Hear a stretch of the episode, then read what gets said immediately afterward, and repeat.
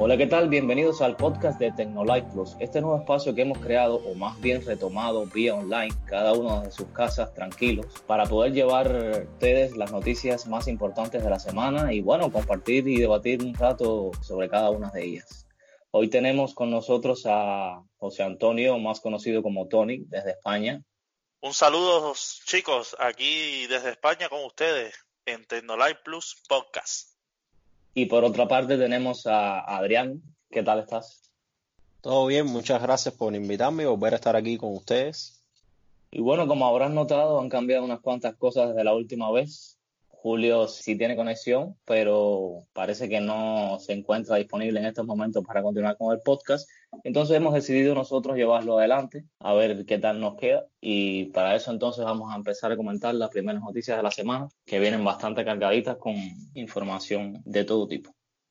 Entonces, para ir comenzando ya con el primer tema, tenemos al nuevo Assassin's Creed Valhalla, que es un juego que se va a presentar próximamente en la mayoría de plataformas gaming. Y Adrián nos trae una noticia que nos va a ir comentando cuáles son las principales características del juego y todo lo que se sabe hasta ahora.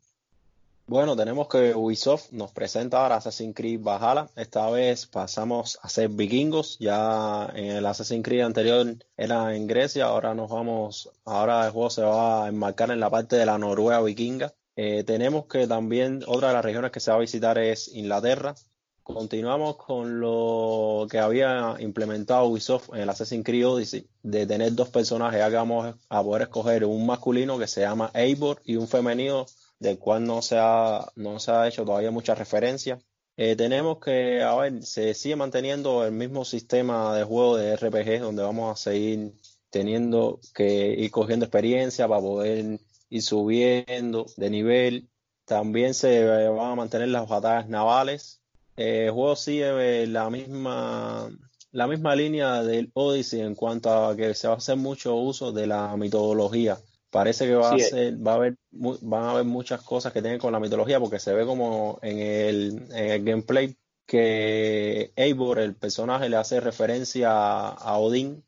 Eh, también tenemos que se cambia, hasta ahora en Assassin's Creed se había usado por lo general eh, de acompañante del personaje un águila, ahora parece que va a ser un cuervo.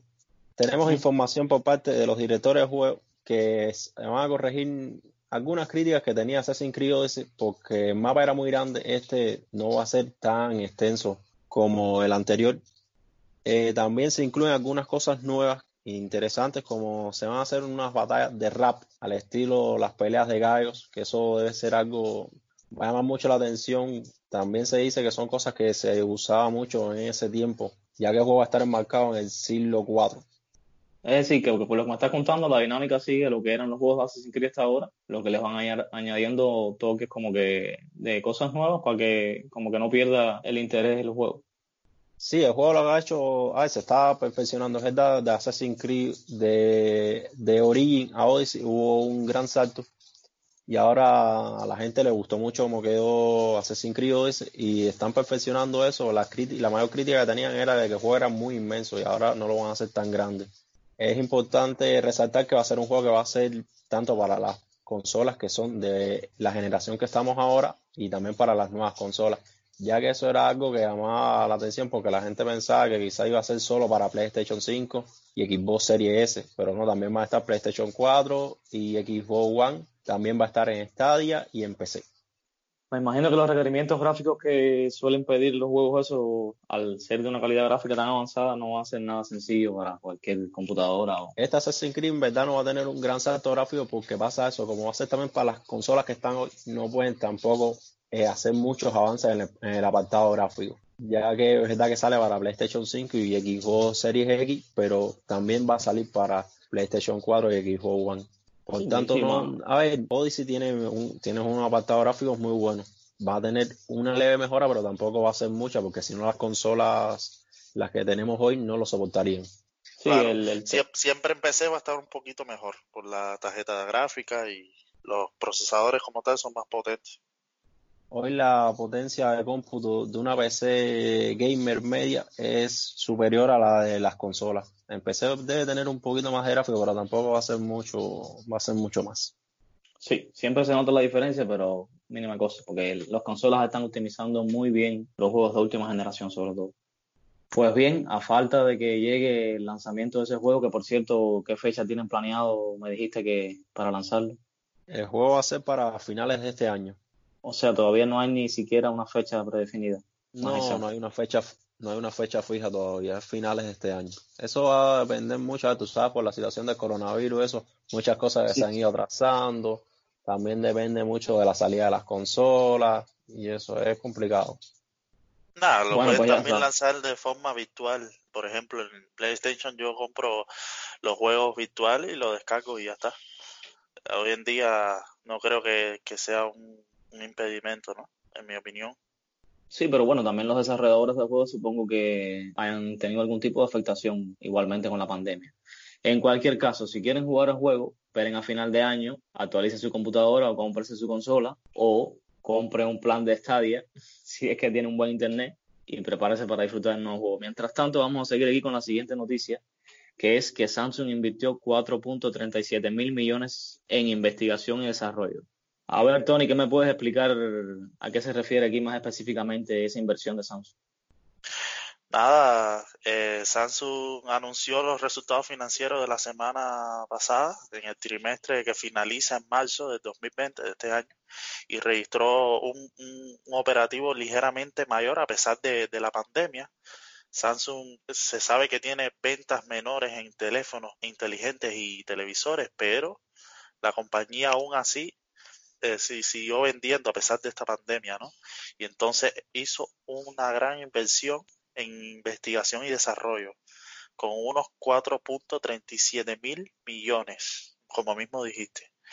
Y entonces eh, el gigante tecnológico surcoreano anunció que, que superó el récord anterior de los 4.34 mil millones del cuarto trimestre de 2018, que la cifra del primer trimestre equivale al 9,7% de las ventas de Samsung Electronics, ¿entiendes? Y entonces esta cifra es superior al 9,6% del primer trimestre de 2019. Entonces, este año ella gastó 16.047 mil millones en desarrollo, ¿entiendes? Un poco más que el año pasado. Entonces, como ustedes saben, Samsung posee más de 180 mil patentes en todo el mundo, incluyendo la de Corea con 5.075 patentes. En Estados Unidos, 8.729 y recientemente la compañía anunció que tiene la mayor número de patentes 5G otorgadas en el mundo, superando a Ericsson, Huawei, Nokia, Qualcomm y ZTE. Y entonces durante esta ganancia la compañía anunció que había gastado esa gran cantidad de dinero en investigación desarrollo, como por ejemplo en el sector de QOLED, las pantallas, los sensores de cámaras más grandes, que como ustedes ya saben, nosotros hemos estado siguiendo en Tecnolight Plus, eh, que ha estado invirtiendo en sensores ultra grandes como... Una barbaridad, por cierto. 250 megapíxeles, 150, incluso va a ser uno de 600 megapíxeles, que es una barbaridad, no sé hasta dónde llegará con esto.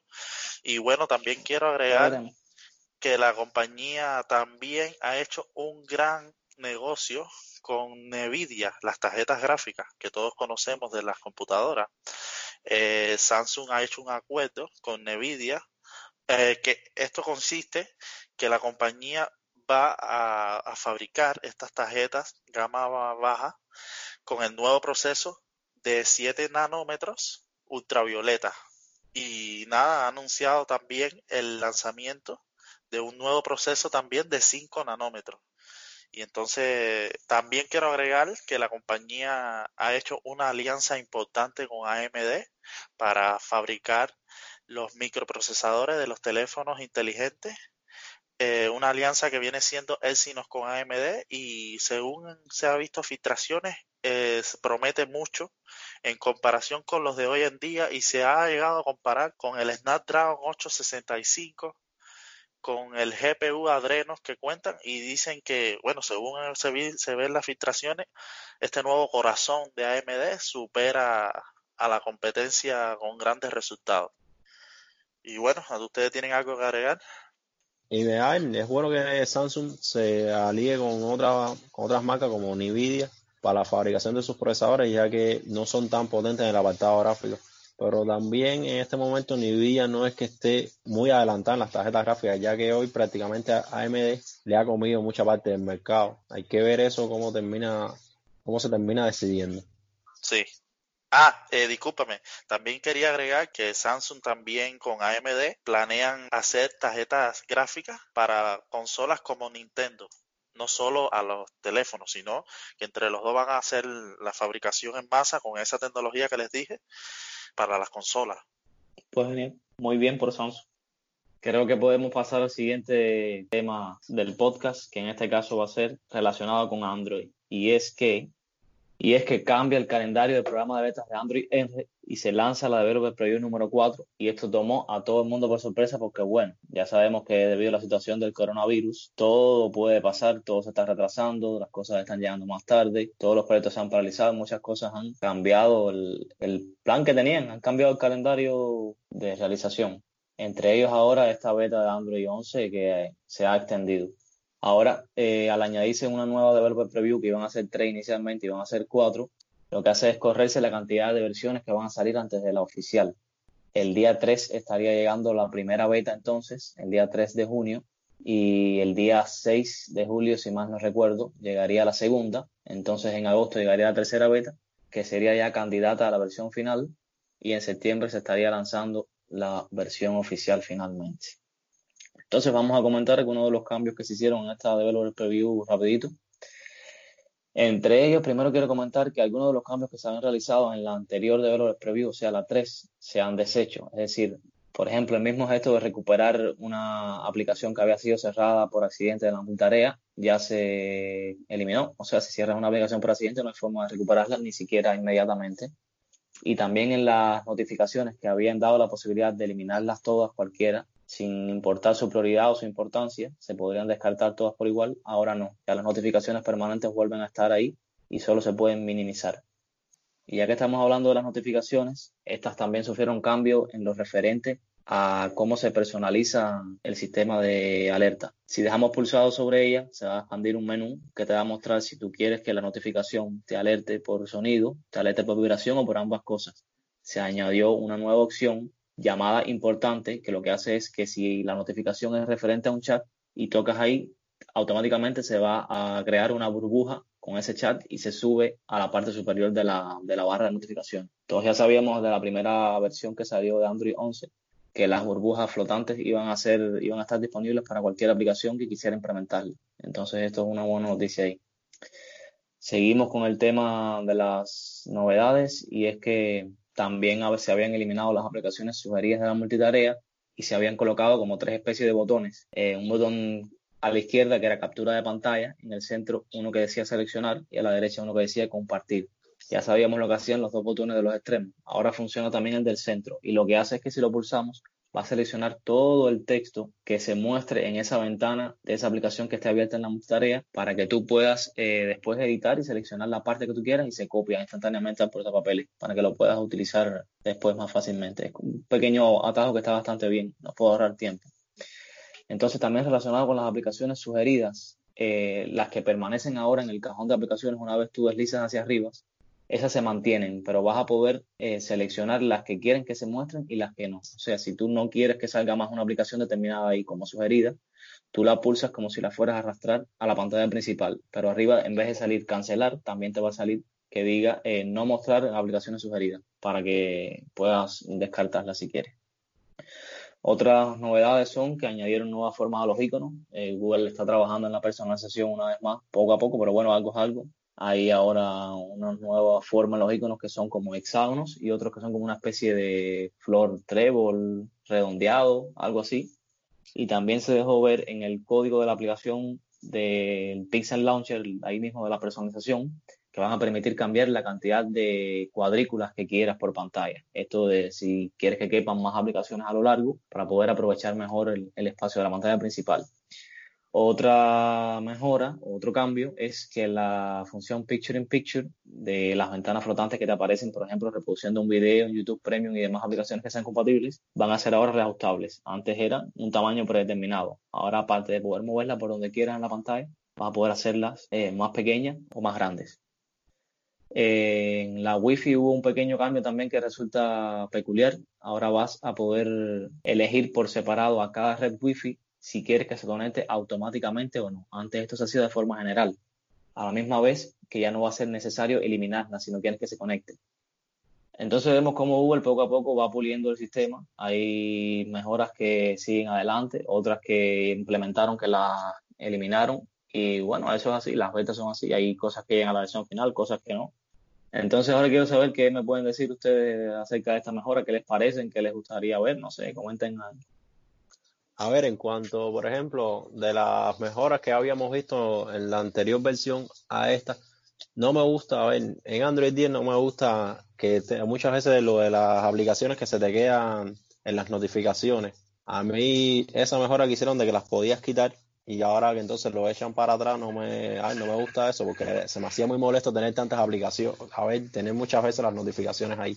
Y también me parece que Google está como poniendo funciones que ya existen en otras capas de personalización que los usuarios aprecian, poniéndolas en Android, en Android Stock, como la de poder modificar la cantidad de iconos que quiero que me aparezca en la pantalla de inicio, eh, sí, cosas tan básicas que ya deberían estar hace años ahí, pero bueno, al fin llegan. Sí, son cosas básicas que otra gente sí ponían, ellos no, y que bueno, es bueno que, la, que ahora las pongan. Tony. Eh, no, no tengo nada que decir. Ah, bueno, dale.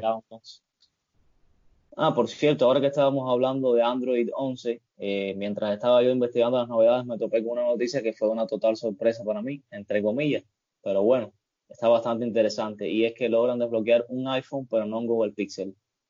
De primera no, no, no, tenía muy, muy clara la idea, no estaba yo seguro, pero cuando me puse a investigar y me puse a leer la noticia, el suceso ocurrió en China a una pareja que le confiscaron el teléfono, no se, no se dieron detalles de qué modelo de iPhone ni de qué modelo de Google Pixel era, pero que al final sí pudieron acceder a través de una herramienta muy conocida que es para hackear estos teléfonos al iPhone, pero tuvieron problemas para acceder al Google Pixel y no, y no pudieron sacar información del teléfono para que vean qué curioso.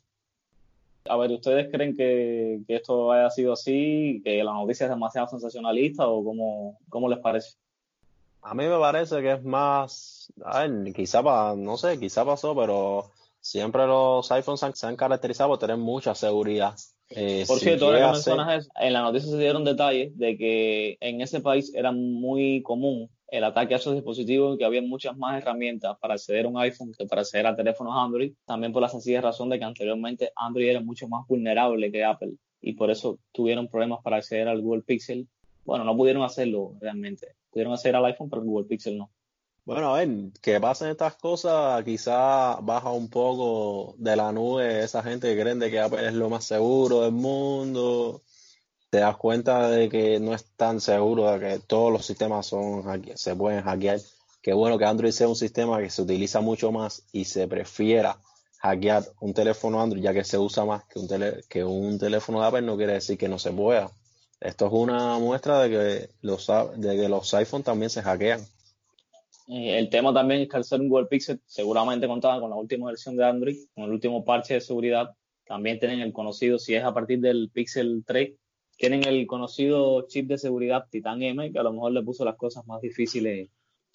Y, eh, bueno, de hecho me interesa la noticia y debería haber investigado más, o de hecho lo voy a hacer, y pues probablemente publique un artículo al respecto en el blog para esta semana próxima ahora, con más detalles. Taikel, y disculpa que, que, que te interrumpa, hablando así, ya que estamos hablando de iPhone, vieron como, como esta semana salió el artículo, bueno, de hecho nosotros escribimos acerca de esto, de que como el iPhone 11 vendió más teléfonos que la competencia en, en el top 10 de teléfonos del primer trimestre del 2020. ¿Vieron eso? Como 18 millones de, de unidades vendió Apple. Sí, desde mi punto de vista yo puedo decir que eso era algo esperable porque ellos siempre venden mucho y el precio del iPhone 11 fue bastante más barato de lo que la gente esperaba. Fueron como 749 dólares, ¿no? De salida. Cuando la este generación anterior, el iPhone más barato costaba como 899. No, y desde el punto de vista se ve, se ve bastante bien el teléfono. Cuenta con el modo noche, nocturno, doble cámara, tiene el gran. Sí, la única diferencia era, eh, si mal no recuerdo, la pantalla, la tecnología de la pantalla y bueno, que tenía, que no tenía teleobjetivo. Claro. Y después de esto, bueno, vino Xiaomi con 8 millones eh, de unidades y después Samsung con el A51 que, que vendió mucho menos, como 6 millones. Bueno, para ir finalizando el podcast, vamos, queríamos comentar dos noticias más. Eh, como siempre, dejamos para el final a nuestra querida compañía de Texas para darle cariñito al final. Y en este caso, eh, justo un día después de nosotros haber grabado el podcast de la semana anterior, preguntándonos que por qué no habían sacado la dichosa oferta en la que iban a incluir un gigabyte de bono, pues van y la lanzan. No solo eso, sino que hace pocas horas también nos enteramos de que regalaron 10 horas más para las cuentas en autogar por el Día de las Madres. Si quieren comentar algo al respecto. ¿Qué tensa esto? Eh, son dos medidas que están bien. Primero las 10 horas para el autogar que acaban de dar. Eso, a ver, es bueno. Igual la parte de la de guía que te dan de también es bueno, porque al final son dos cosas que no tienes que pagar, te las están dando gratis. A ver, el guía tienes que poner la recarga, pero hay mucha gente que pone la recarga. Y que creo que con esta nueva bonificación que te dan, más gente la va a poner. Lo que me causa un poco de duda es qué tal está Etelsa en cuanto a infraestructura para poder soportar esto, porque estoy casi seguro que van a ser mucha más gente que van a estar conectada por datos. Tienes un giga más de lo que consumes normal en el mes, es más tráfico en la red, hay que ver cómo se comporta la red, lo que más me llama la atención. Sí, eh, eso mismo de, la oferta, por lo menos de un gigabyte de datos, ya es un avance que se, que se ha hecho ahí, porque a pesar de que antes teníamos un bono de dinero, no podíamos hacer nada con ese bono, a menos que fuera un mensaje o una llamada y realmente al, la gente estaba solicitando mucho eso, que con ese bono se pudieran comprar datos. No ha sido el caso, pero por lo menos nos han dado la posibilidad de que se emplee con un giga. Y bueno, respecto también a la otra oferta, que es lo del Día de las Madres, regalarse 10 horas no, no viene nada mal. Estoy seguro que muchos usuarios la van a recibir con los brazos abiertos. Y también mañana va a ser un día complicado, me imagino, en las comunicaciones, que por cierto, este podcast se debe estar emitiendo eh, precisamente hoy, Día de las Madres, a las 10 de la noche se lanza. Así que esperamos que hayan tenido un buen día todas esas madres. De aquí les mandamos felicidades atrasadas, se puede decir. Y espero que la conexión haya estado lo suficientemente buena como para que se hayan podido comunicar con sus seres más queridos sin problemas. Y pues nada, pues eso vendría siendo todo el podcast que tenemos preparado por el día de hoy. Esperamos que les haya gustado, que se hayan informado, que les haya resultado interesante y útil. Y bueno, trataremos de seguir mejorando en los próximos programas. Esperamos también contar con la presencia de Julio Luzón, la voz más sexy de YouTube, autoproclamado por él mismo. Si quieren seguirnos, recuerden que pueden hacerlo desde el canal de YouTube. También tenemos un grupo en Telegram, Twitter, Instagram, Facebook, por todas las redes sociales. Y sin más que decir, chao, chao.